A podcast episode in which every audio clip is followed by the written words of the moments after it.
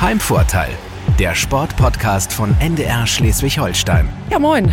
Podcast Heimvorteil hier bei NDR Schleswig-Holstein. Wir sind schon im Dezember. Es wird langsam kälter. Gute Zeit, um Podcast zu hören, finde ich. Ähm, meine Kollegin Hanna Böhme ist auch da. Moin, Hanna. Moin. Ähm, ja, also Hanna und ich, Christine Pilger, wir machen den Podcast äh, Heimvorteil, ähm, lassen uns einladen und äh, ja, wie gesagt, das kann man natürlich gerade jetzt so, wenn es ein bisschen kälter ist, draußen sich gut anhören. Ähm, zum Beispiel noch die letzte Folge von dir, Hanna. Du äh, warst zu Hause. Genau, ich war zu Hause im Esszimmer von äh, Uwe Schwenker, dem Präsident der Handball-Bundesliga und äh, früherem THW-Geschäftsführer. Einige werden es auf jeden Fall noch wissen. Und genau, Esszimmer schön mit Blick, beziehungsweise er hatte einen Blick auf seine Terrasse ich hatte sie im Rücken. Ähm, es war sehr stürmisch tatsächlich. Noch gar nicht so kalt, aber sehr, sehr stürmisch. Äh, zwischendurch sind so hinter uns die Blumenkübel umgefallen. Deswegen denke ich gerade dran. Aber insgesamt äh, sehr schönes Gespräch sehr informatives Gespräch. Wir haben natürlich irgendwie darüber gesprochen, so sein Blick auf die Weltmeisterschaft jetzt in Ägypten. Da gibt's ja sehr viel Widerstand, auch so innerhalb der Nationalmannschaft, der Handballer. Ähm, dann haben wir aber natürlich auch über seine Zeit in Kiel gesprochen, beziehungsweise seine Zeit beim THW Kiel, die ja damals nicht ganz so nicht schön, ganz so schön für ihn. Ja zu Ende gegangen ja. ist. Und da war er sehr offen, fand ich. Also äh, fand ich sehr schön irgendwie, ne? Wie er da. Absolut. Und ich finde, man, ja, man merkt auch so ein bisschen, dass ihm das noch immer ein bisschen dicke tut. Also mhm. das ist so, äh, das hängt ihm schon noch so ein bisschen nach. Ich frage mich, ob man da irgendwann an einen Punkt kommt, wo man sagen kann, so, das packen jetzt, wir jetzt ad acta. Das packen wir jetzt komplett weg. Na, wahrscheinlich Wenn du schwierig. so eine krasse Zeit bei einem Verein hattest, der war ja Ewigkeiten da und hat diesen Verein ja zu dem gemacht, was er eigentlich dann, also zu dem Spitzenteam und Topclub in Deutschland gemacht. Oh, und ich glaube, also es würde mir auch schwer fallen, da Absolut. irgendwann so mit abzuschließen. Könnt ihr und sie sich nochmal gut anhören. Ähm, und ja, Definitiv. Und äh, von meinem äh, letzten Gastgeber äh, zu deinem nächsten Gastgeber, also während mein Gastgeber ja sportlich, ich glaube, er hat gesagt, ich glaube, er golft auch. Ähm, und das ist so die Sportart, die er im Moment noch betreibt, bisschen Fahrradfahren. Ähm, aber dein nächster Gastgeber ist ja noch richtig hier. Äh, Der ist richtig on fire. Aktiv. ja, bisschen Fahrradfahren ist da dann äh, in dem Fall leicht untertrieben. Ähm, ja, es ist äh, Steffen Ulitschka in Schleswig-Holstein Mann äh, sehr bekannt, auch deutschlandweit. Er hat 2012 an den Olympischen Spielen teilgenommen in London. 3000 Meter Hindernisläufer, sechsmal deutscher Meister geworden. Also ähm, da hat er einiges gerissen. Ja, aber das ist halt auch vorbei. Also das ist seine Vergangenheit, obwohl er erst 36 ist, aber er hat sich dann irgendwann entschieden, ja, ich mache jetzt Marathon. Hm. Gut, ne? Was man halt dann mal sich so Zweites überlegt. Standbein. Genau, nach ne? 3000 Meter Hindernislauf, Marathon. ähm, und auch das hat er und betreibt er auch noch sehr erfolgreich. Ähm, da gibt's viel Spannendes, glaube ich, zu erzählen. Also er ist zum Beispiel Marathonläufer, aber auch äh, Tempomacher.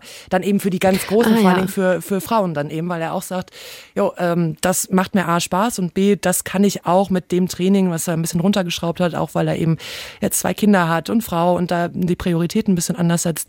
Ähm, das äh, finde ich sehr interessant und würde mich dann halt auch eben interessieren. Also ja, okay, wie läuft das dann alles, wenn er dann zum Beispiel eben bei einem Lauf dann eben die Top-Frauen im Marathon da irgendwie unterstützt. Also ich ja. glaube, die laufen ja immer schon so ein Stück vor, oder nicht? So genau. Tempo ja. Okay. Genau, ein Stück da irgendwie vor. Aber ja, ich bin gespannt, darüber werden wir sprechen. Aber natürlich auch, okay, die Prioritäten haben sich verändert. Wie gut kommt er damit klar, wenn du halt mhm. natürlich dein ganzes Leben lang immer ja zum Teil Hochleistungssport gemacht hast. Ähm, ich weiß über seinen Instagram-Account, dass er jetzt auch nicht nur läuft, sondern eben auch viel Fahrrad fährt.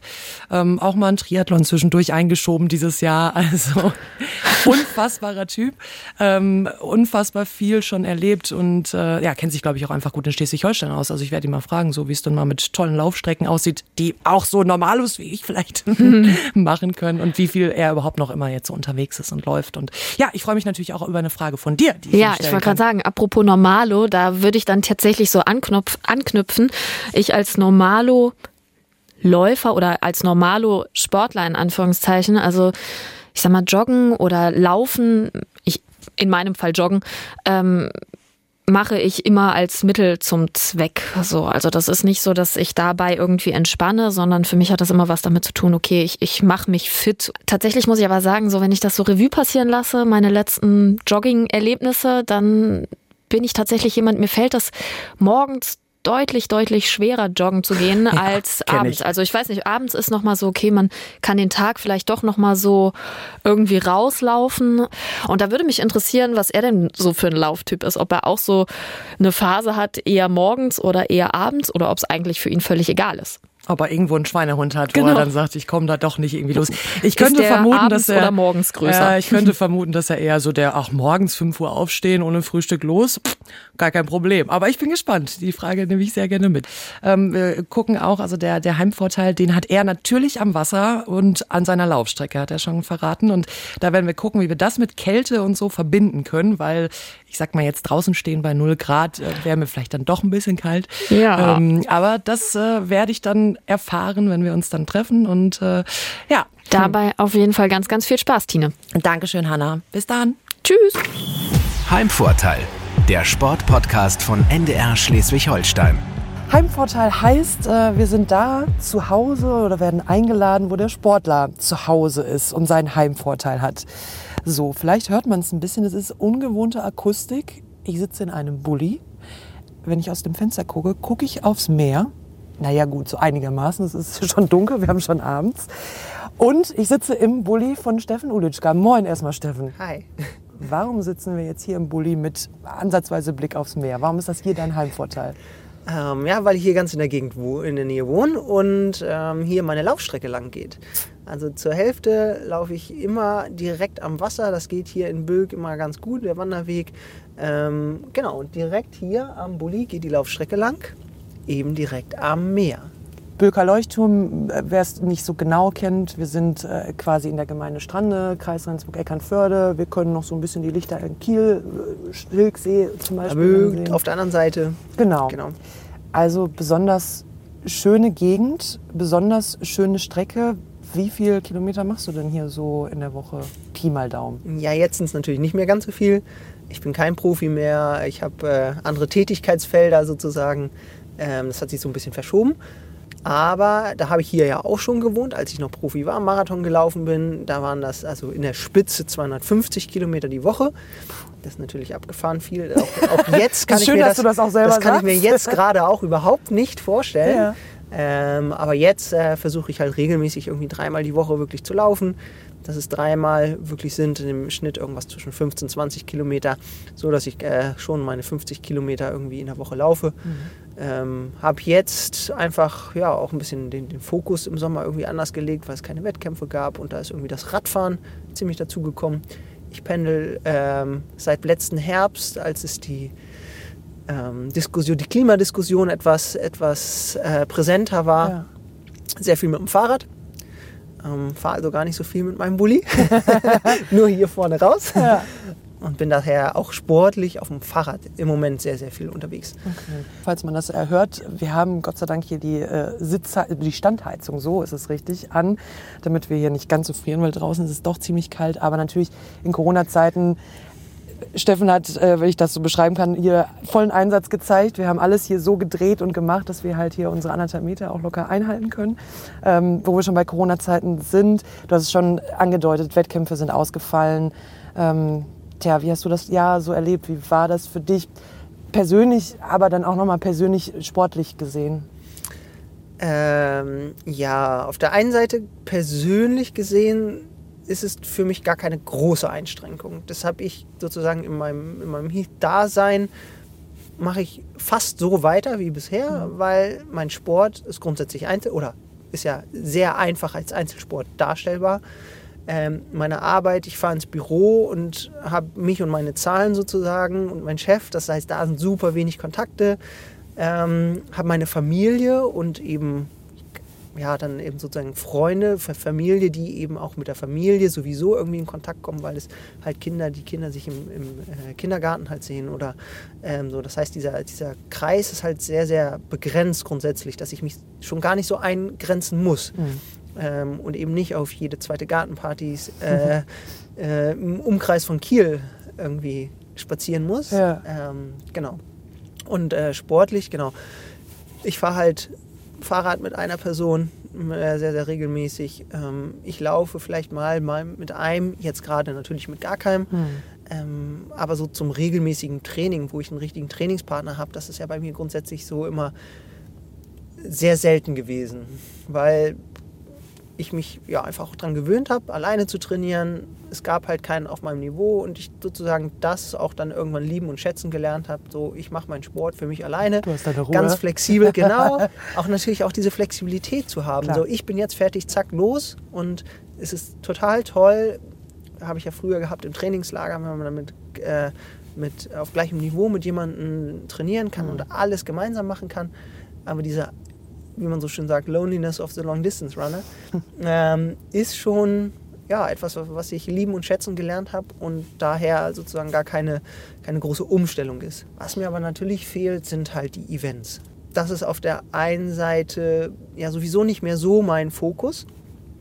Ähm, Im Sinne von, ich muss jetzt bei Meisterschaften teilnehmen, ich muss Platzierungen erreichen, ich muss Zeiten aufstellen, ich muss mich messen. Also im Sinne von ähm, gucken, wo, wo mein Stand ist. Das ist ja auf der einen Seite die, die Motivation im Training vieler, die sagen, ja, ich trainiere hart und jetzt möchte ich auch sehen, was, was kommt dabei Was raus. ja. Ähm, das kriege ich irgendwie ganz gut hin, indem ich einfach im Training nach Lust und Laune halt einfach Gas gebe. Wenn ich Bock habe, mich auszupowern, dann, dann renne ich oder fahre, bis sozusagen die Lunge brennt und, und dann ist gut und dann bin ich glücklich und ähm, brauche nicht mal eine Uhr dafür, sondern einfach so das, Gefühl, sich auszupowern, fertig aus. Aber dieses ganze Event, das muss man halt einfach sagen, alles die, dieses, ja, Eventmäßige bei, dem, bei den Laufveranstaltungen, bei den Marathons oder auch die großen Triathlons, das ist irgendwie immer was ganz Besonderes. Die ganzen Leute kommen zusammen. Ob man dann ja, so wie ich halt hier und da ganz mit ganz vielen Leuten ja letzten Endes ähm, immer den gleichen Smalltalk hält, aber auch eben Freunde sieht, die man nur auf solchen Veranstaltungen sieht oder ne, Bekannte, mit denen man sich kurz unter, oder auch länger unterhält und wie auch immer. Ähm, das ist schon irgendwie ja, schade, dass das halt nicht stattfindet. Ganz, ganz schade, weil das fehlt mir schon. So ein, so ein cooles Event, so dabei sein und Man unterschätzt das ja immer, gerade bei Hamburg-Marathon, Berlin-Marathon, was da ja auch für zehntausende Leute am Straßenrand stehen. So, es sind ja nicht immer nur die, die mitlaufen, sondern ich gucke es mir dann auch gerne an und, und dann feuert man Leute an. Das ist ja, glaube ich, dann auch nochmal eine ziemliche Motivation, die man daraus zieht. Ne? das macht das Ganze aus. Ich meine, auch Kiellauf ist ja so sehr eine, eine Institution geworden. Ne? Ein, dieses, wie ich ja immer so schön sage, ein Event. Ähm, alle Leute gehen dahin, gucken zu, den, im Bewusstsein, das Anfeuern und so weiter. Und das ist natürlich bei den großen Marathons, Berlin, Hamburg, ja, auch unbeschreiblich, auch, auch diese Stimmung, die da herrscht. Das, ne, also zumindest mich bewegt das und ich finde das ganz, ganz toll, dabei zu sein und möchte das ja irgendwie, ähm, so wie ich das jetzt so die Jahre gemacht habe, da so als Pacemaker sozusagen, da immer irgendwie dabei sein. Das ist ganz, ganz toll. Aber findet halt nicht statt. Und jetzt zum Beispiel hat äh, in, in Dresden, damit die Leute sich halt irgendwie ja, messen können, dann so, so eine ähm, ein Profilauf stattgefunden, 10 Kilometer auf so einer 2-Kilometer-Runde, halt abgeschirmt. So und klar, wenn ich Profi bin, dann mache ich das, weil ich halt laufen möchte und dann habe ich ja auch meine Gegner und meinen Wettkampf, aber es ist halt nicht dieses Event. Und Ich glaube, wenn wir dann irgendwie mal so an wahrscheinlich den, den nächsten Marathon, vielleicht im Frühjahr, so, äh, eher Sommer vielleicht, dann irgendwie denken, das muss doch dann eine Explosion sein. Also ne, ich bin noch nie einen Marathon gelaufen, deswegen musst du mir das sagen. Jeder spricht davon, oh, wenn ich das erste Mal wieder aufs Konzert gehen kann, wenn ich dies machen kann. Aber so, morgen erster Marathon wieder. Also wird das dann der geilste Marathon, den du je gemacht hast? Vielleicht denkst du das so, weil es endlich dann wieder äh, so ein Wettbewerb wäre? Also wenn das alles safe ist und alle sozusagen diese, diese Anspannung und dieses Abstand halten und sonst was, wenn das alles abfallen würde, weil es das nicht mehr gibt, dann ist, glaube ich, einfach, ja, dann wird die ganze Welt vor Freude explodieren. In jeglicher Hinsicht, wie du schon sagst, Konzerte, Partys. Partys, ja. ähm, man gewöhnt sich an viele Dinge, keine Frage, und man denkt schon, ja, das ist schon irgendwie so alltäglich geworden. Ähm, aber genauso verfällt man hinterher wieder in sozusagen die Gewohnheiten. Bevor wir noch weiter über dich sprechen und auch, wir haben schon einiges ja angerissen über deine Karriere, habe ich äh, ja wieder wie immer bei unserem Heimvorteil einen kleinen Fragenkatalog vorbereitet. Ähm, und würde direkt starten mit äh, der Frage, die meine Podcast-Kollegin Hanna mir für dich mitgegeben hat. Ähm, selber ich nenne sie jetzt ambitionierte Joggerin. Sie wird wahrscheinlich sagen, na ja, nicht so. Ähm, und sie hat einen inneren Schweinehund und sie fragt dich, Schweinehund größer morgens oder abends zum Laufen?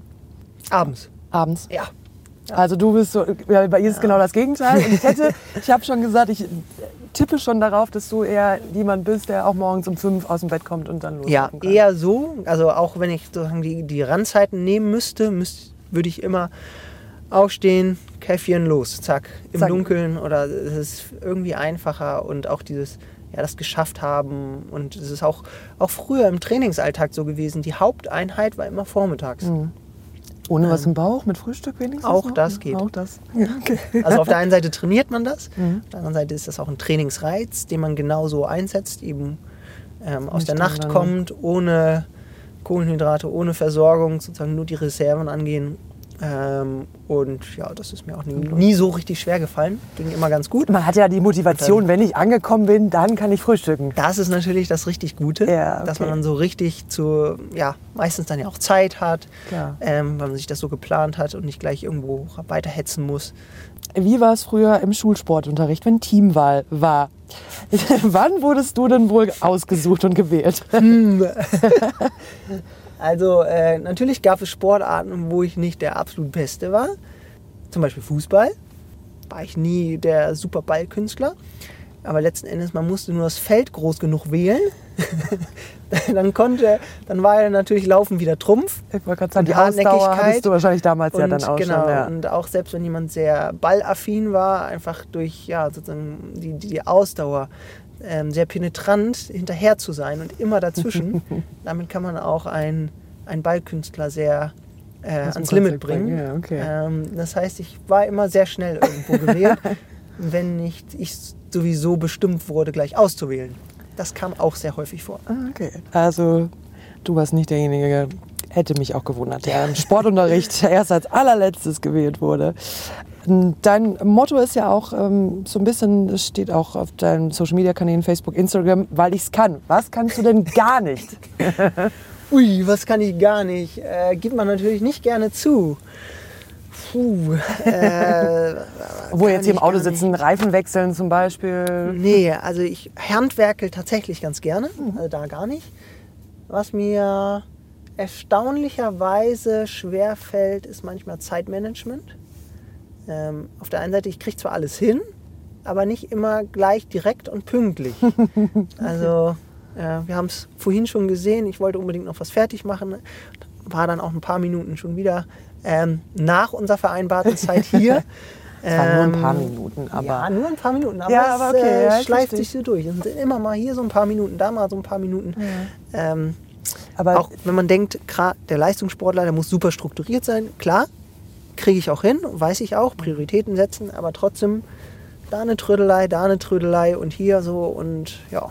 einer unserer immer beliebten Fragen, Klassikkonzert Kieler Schloss oder Partyabend in Preetz? Klar, zweites. Auf jeden Fall. Also ja, Preetz groß geworden und äh, also als ich sag mal schön behütete Kleinstadt in der Provinz, obwohl es ja sehr Kiel nahe ist und Kiel ja nun auch schon vielleicht als Stadt bezeichnet werden kann.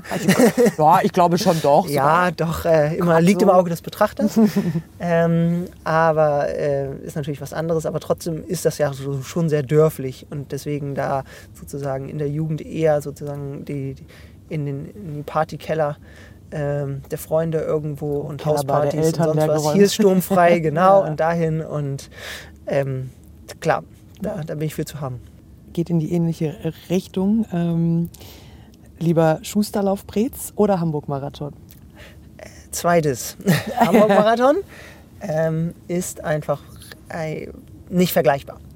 Klar, möchte ich mir einen, Film äh, sozusagen auf dem Handy angucken oder möchte ich ins Kino gehen? Das ist ein ganz anderes Erlebnis Ja. in jeglichem, äh, die Sinne sozusagen.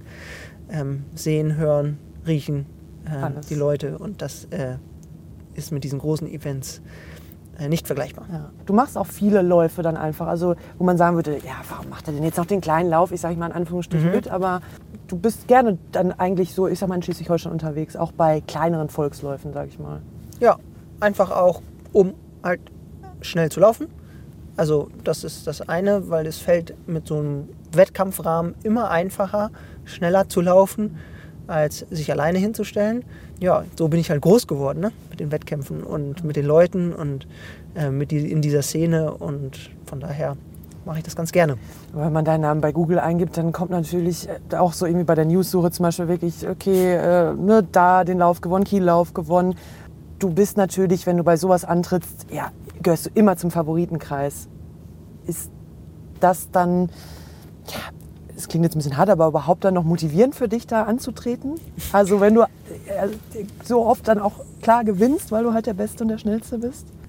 Ja, es, da, da geht es gar nicht drum. Also es ist tatsächlich so, ähm, ich bin dann Favorit und dann weiß ich, wer da so startet und weiß, dass da im Prinzip keine Konkurrenz ist, ja. Und kann das halt einschätzen. Ja. Und wenn dann Konkurrenz da ist, dann freue ich mich, dass ich entweder die Konkurrenz im Griff habe oder denke so, naja, schade, habe ich halt einen auf den Sack gekriegt, der war halt besser. und ist halt so. Und dann ist vielleicht auch die Motivation jetzt nicht mehr so groß, an sein Limit zu gehen und an diese Grenzen, als wenn es wirklich um so was Richtiges geht, weil ich das jetzt gewinnen will, wie früher. Also früher hört sich jetzt blöd an, vor ein paar Jahren. Ich wollte gerade sagen, ne? ne also wo ähm, man das dann halt machen will. Ähm, und da habe ich nach wie vor ein ganz bisschen dran zu kämpfen, wenn ich sage, ich bin nicht mehr Top-Leistungssportler, ich trainiere nicht mehr so viel, kommt nicht mehr die Leistung bei raus. Ich vergleiche mich mit dem aber immer noch, weil ich ja noch den gleichen Sport mache. Das, ähm, also ich laufe halt 10 Kilometer nicht mehr so schnell wie vor vier Jahren. Ist absolut verständlich und ich bin immer noch recht schnell, das ist mir auch bewusst aber immer noch viel langsamer als zu Top-Zeiten. Und das ist schon immer so ein bisschen, naja, war jetzt gut, ich kann das einschätzen, aber es war ja nicht so wie da. Mhm. Und, ähm, Obwohl du natürlich weißt, woran es liegt. Ne? Ja. Also ne, das ist ja automatisch dann passiert. Und so richtig also habe ich es jetzt auch noch nicht gemacht, sozusagen. Auf der einen Seite lechzt es in mir, der Leistungssportler, nach so Konkurrenz und große Wettkämpfe und sich da zu messen, sei es deutsche Meisterschaften oder ne, international irgendwo hier Crosslauf oder sonst was. Aber ich weiß eigentlich, dass ich da so richtig auf den Sack kriege. Und ob ich mir das antun möchte, immer noch so mich zu vergleichen und dann eben nicht mehr ums Podium mitzulaufen und, und, oder eine Top-Platzierung, sondern naja, irgendwer, der halt teilnimmt. Ja, vielleicht Top Ten, vielleicht nicht mehr das sogar. Ähm, und ob ich das mit, in mir, mit mir ausmachen kann das, das fällt mir nach wie vor sehr, sehr schwer. Als Laie, wäre es so, wenn du jetzt dann noch mehr trainieren würdest, dann wieder, würdest du irgendwann wieder an das Level zum Beispiel kommen von vor vier Jahren? Ja, ja. ja. Also ich fühle mich nach wie vor so gut und weiß, mit welchen Trainingsreizen ich wie irgendwie in Gang komme. Und ähm, vielleicht, klar, bin ich älter und Sachen gehen vielleicht anders. Aber gerade Ausdauersport ist in erster Linie Fleißarbeit. Ähm, das Talent wird nach wie vor da sein, gehe ich von aus. Ähm, dann, wenn ich jetzt sagen würde, okay, ich arbeite mich wieder auf ein Top-Niveau und ich nehme mir die Zeit dafür, ähm, würde ich da bestimmt hinkommen. Vielleicht sogar besser. Ich meine, ich bin ja noch für einen Ausdauersportler noch nicht uralt. Ähm, ja, ja mache ich halt nicht mehr. Das steht fest. Ja, also und bist mit deiner Entscheidung, also so wirkst du auf jeden Fall mit deiner Entscheidung äh, cool, aber trotzdem in solchen Wettkämpfen äh, kommt es dann manchmal so das ja, Herz. Das ja. Dann, ja. So du hattest bestimmt früher eine harte Taktung. Ist es jetzt auch immer noch so, dass du so, einen Trainingsplan hast? Oder ist es wirklich immer so, heute habe ich Bock und krieg das zeitlich hin und ich laufe? Oder ist es immer noch so, dass du das äh, strukturell irgendwie vielleicht brauchst? Nein, also grundsätzlich habe ich immer Bock, krieg's, im, krieg's aber nicht immer hin. Okay. Also gefühlt nehme ich mir jeden Tag Sport und irre Training vor. Aber klar, steckt das dann halt zurück, weil eben anderes dann eben doch ansteht oder ich dann die Prioritäten anders setze. Beim Laufen, jeder ist da irgendwie anders. Hörst du da Musik? Konzentrierst du dich einfach nur auf deine Umgebung? Schnackst du auch vielleicht mal irgendwie mit einem, der dir entgegenkommt? Oder bist du da sehr im Tunnel dann einfach? Auch teils, teils. Ähm, also Musik höre ich niemals. Ähm, auf der einen Seite, weil ich das Laufen, das Atmen, die Natur, das Drumherum so sehr mag. Ich finde es auch sehr gefährlich. Ähm, habe das jetzt immer mal wieder festgestellt, wenn man Leute von mir aus auch spazieren gehen mit Knopf im Ohr, ähm, überholt, die erschreckt man, weil sie es halt einfach nicht mitkriegen. Die können nicht aus, man ruft, klingelt, die können nicht aus dem Weg gehen, die können nicht ausweichen. Ähm, und wenn die beiden, wenn zwei solche Verkehrsteilnehmer sich übersehen, dann, ne? also von Kann's daher finde ich das sehr, sehr riskant, äh, im Verkehr sozusagen mit Musik unterwegs zu sein. Und dann, klar, links und rechts gucken, Hallo sagen. ähm, und ab und zu bleibe ich halt auch stehen oder treffe halt jemanden und laufe mit ihm auch mal langsam. Ist es denn tatsächlich so, wenn du durch den Wald läufst, hast du dann manchmal noch immer so den Impuls und läufst, springst du beim Baumstamm drüber so? Absolut. Ja. Ja, also alles, was sich in den Weg stellt, gerade so ja so am, am Waldeingang, äh, Schlagbäume, Gatter, die nicht zu hoch sind, ähm, doch äh, in fast, ich würde sagen 90, 95 Prozent der Fälle nehme ich das. Da läuft Ja. dann mit. Absolut. Ja, kommen wir nochmal zu deiner Vergangenheit. Es klingt auch so, als wenn es schon Ewigkeiten her ist. Ist es ja gar nicht.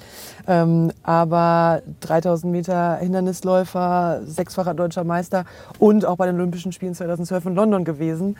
Ähm, ist es, die Gedanken, hast du die dazwischendurch immer nochmal so an London und nochmal so ein Kribbeln? Oder ist es dann wirklich irgendwas, womit du dann abgeschlossen hast, als du mit dem Hochleistungssport abgeschlossen hast oder es beendet hast? So? Nee, als äh, Olympiateilnehmer diese Faszination, das äh, steckt so sehr in mich drin. Also die Teilnahme, allein nur die Teilnahme, ich sage immer, die hat tatsächlich mich als Menschen verändert, Okay. weil ich Dinge erlebt habe, gesehen habe, gespürt habe. Also angefangen mit diesem, naja, Olympia ist das Größte, das Schönste, Tollste, ja, ja, will jeder Sportler hin. Und das ist ganz besonders und das sagt man dann immer, ja, ja, so als Floskel. Und dann ist man da und dann ist im, im klar, wir als Leichtathleten noch mal krasser im Olympiastadion immer oder im, im äh, auch im Olympischen Dorf und dann merkt man, ah, jetzt weiß ich, was die Was die meinen. meinen, ja. Das ist krass und das kann man so als Außenstehenden kann ich dir das erzählen und du kannst mir das glauben, was das ist, Mhm. aber du weißt es nicht, was es ist. Und das ist so sehr besonders und dieses, das trage ich in mir drin und ähm, auch so die Sichtweise auf bestimmte Dinge ähm, hat mich so sehr verändert, also ja, hat mich in meinen, meinen Gedanken so sehr verändert, ich sage, mich als Olympiateilnehmer, ich bin ein anderer als vorher.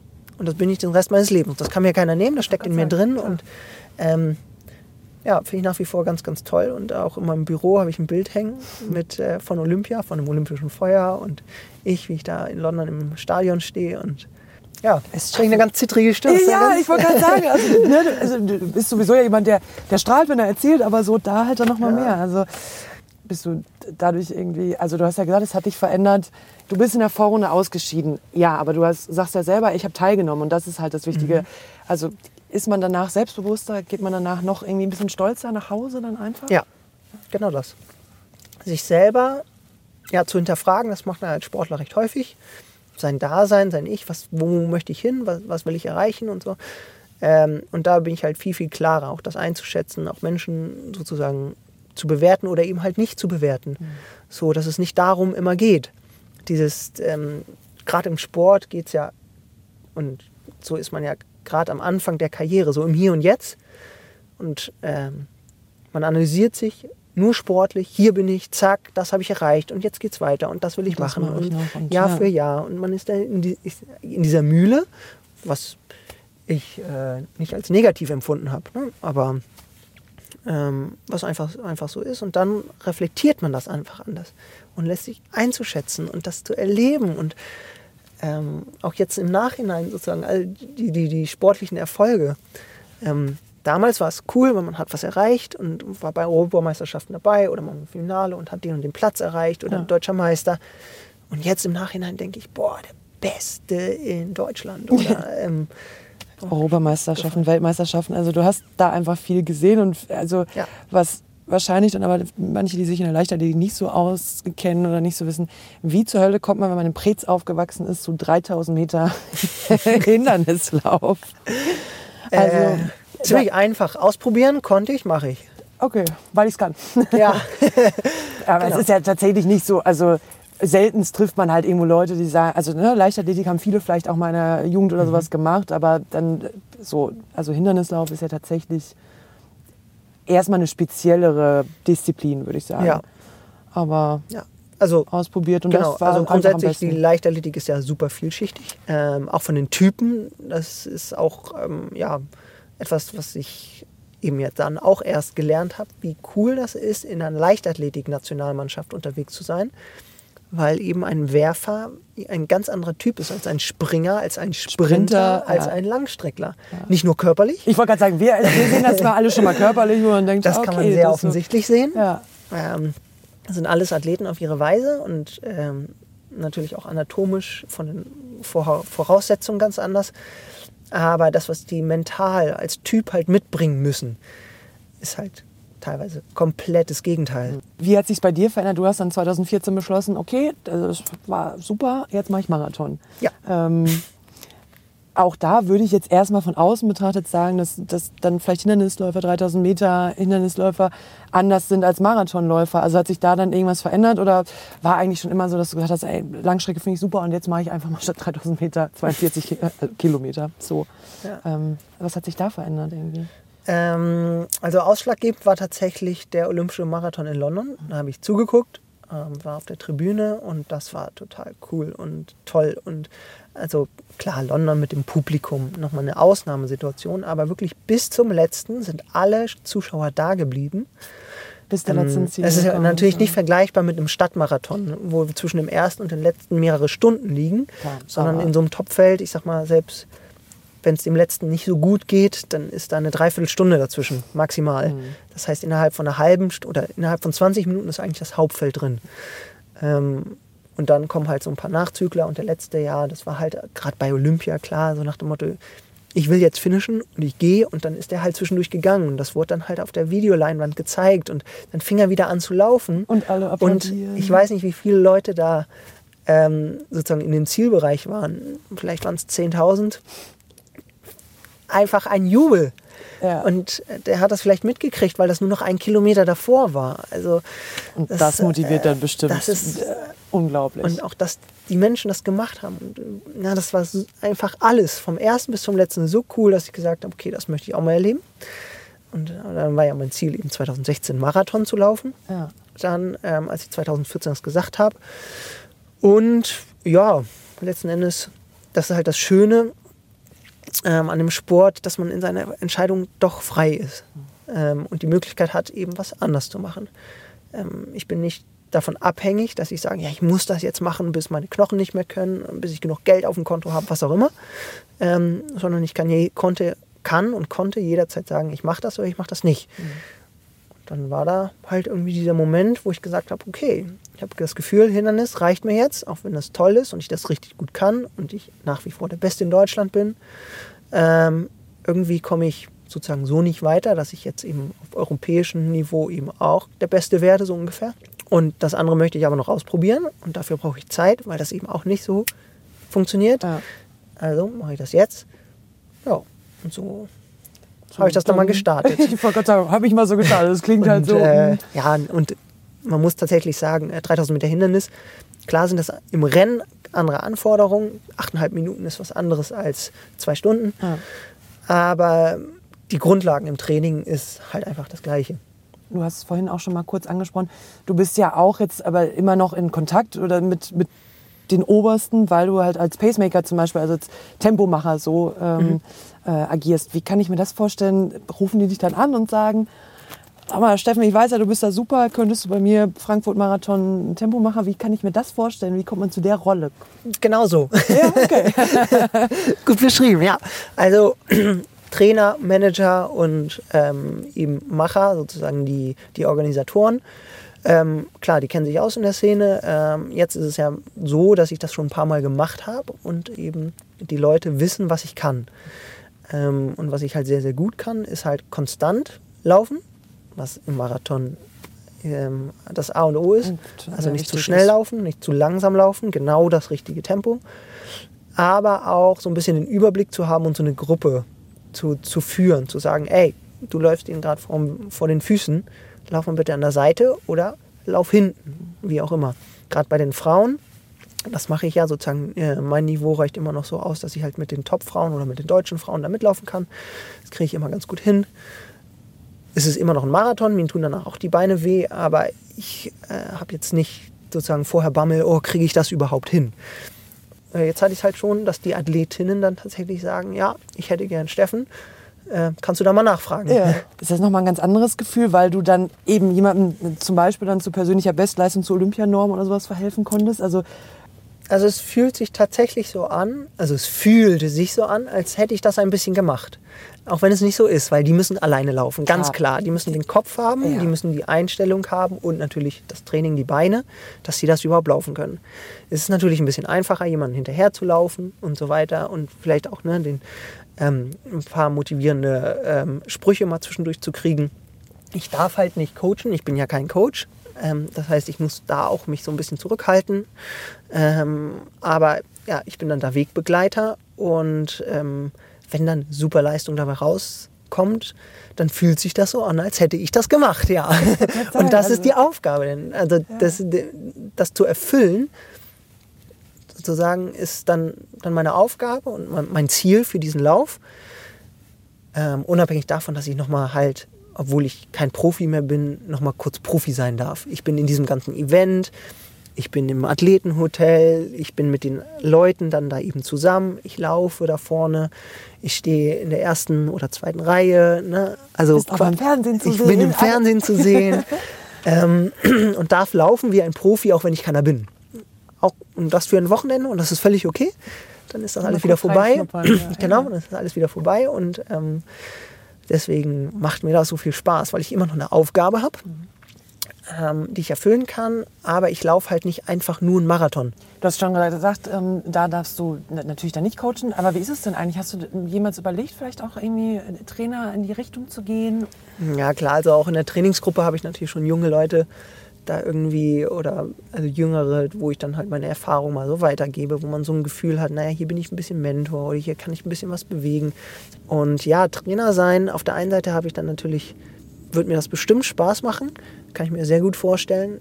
Auf der anderen Seite habe ich so ein bisschen Angst davor, weil ich äh, dass meine Ansprüche viel zu groß sind, weil ich ja immer von mir so ein bisschen ausgehe. Ich weiß nicht, ob ich das noch kann oder schon kann. Vielleicht brauche ich noch mehr Abstand. Ja, okay.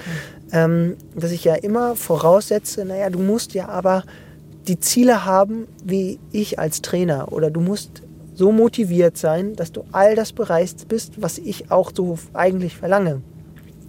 Und das ist halt das Schwierige, wenn man das mal selber so erlebt hat und selber fühlt. Ich möchte das sozusagen einem Athleten nicht vorschreiben. Ich kann es ihm natürlich empfehlen. Mach dies, mach das, mach das. Und wenn der Athlet das aufsaugt, das ist natürlich das Tollste. Das, so, so wünscht man sich. Aber so einen motivierten Athleten braucht man halt auch.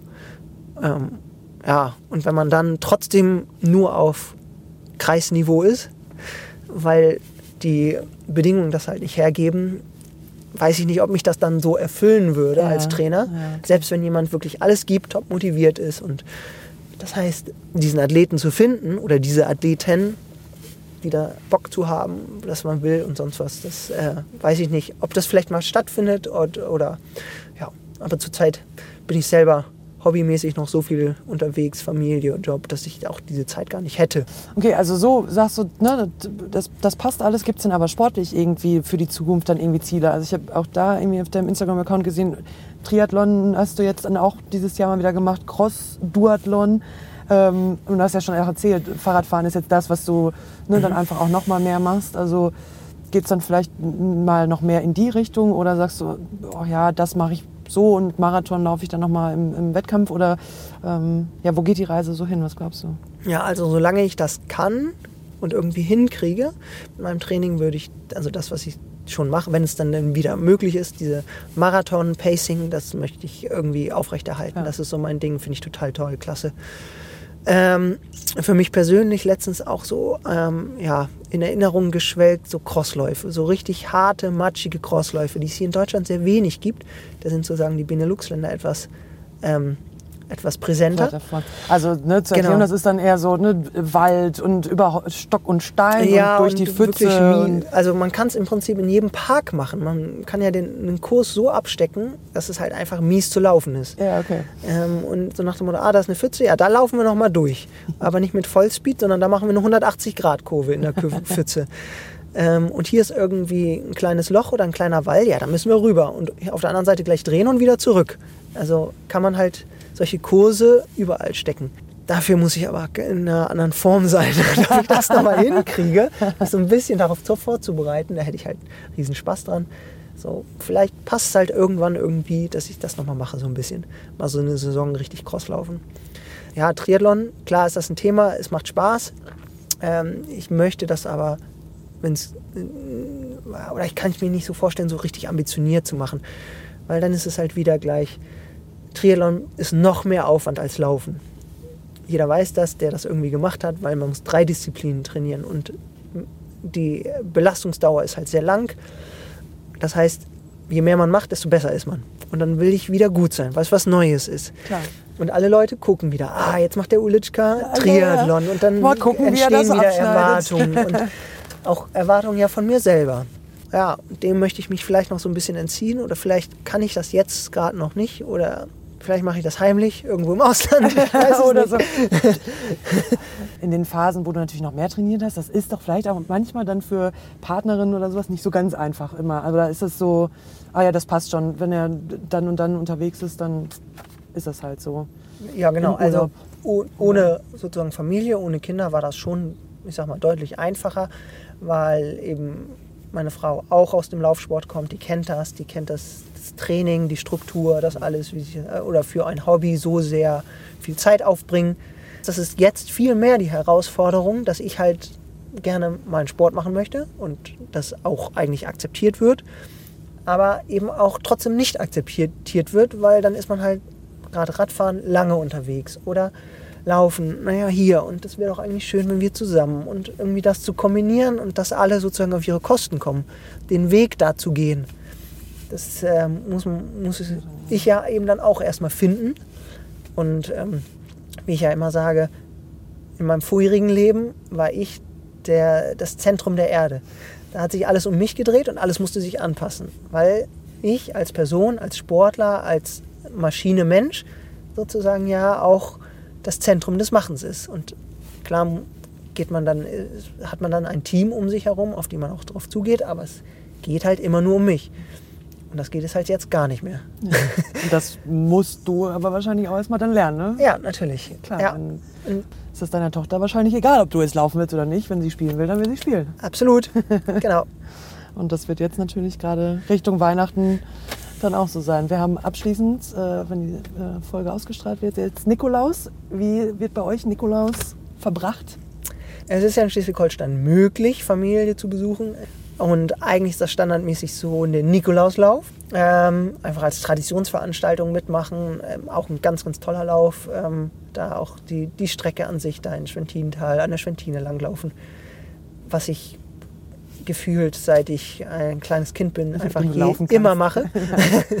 Außer ich war irgendwo anders auf dem Wettkampf und das hatte gar nicht gepasst, aber eigentlich immer dabei. Ähm, das heißt, alle da laufen, alle, die können und wollen. Und danach zu Mama zum Grünkohl essen. Ähm, ja, und jetzt werde ich mal gucken, ob ich da laufe, morgens irgendwie schnell oder dann doch hier und dann werden wir zu Mama zum Grünkohl essen.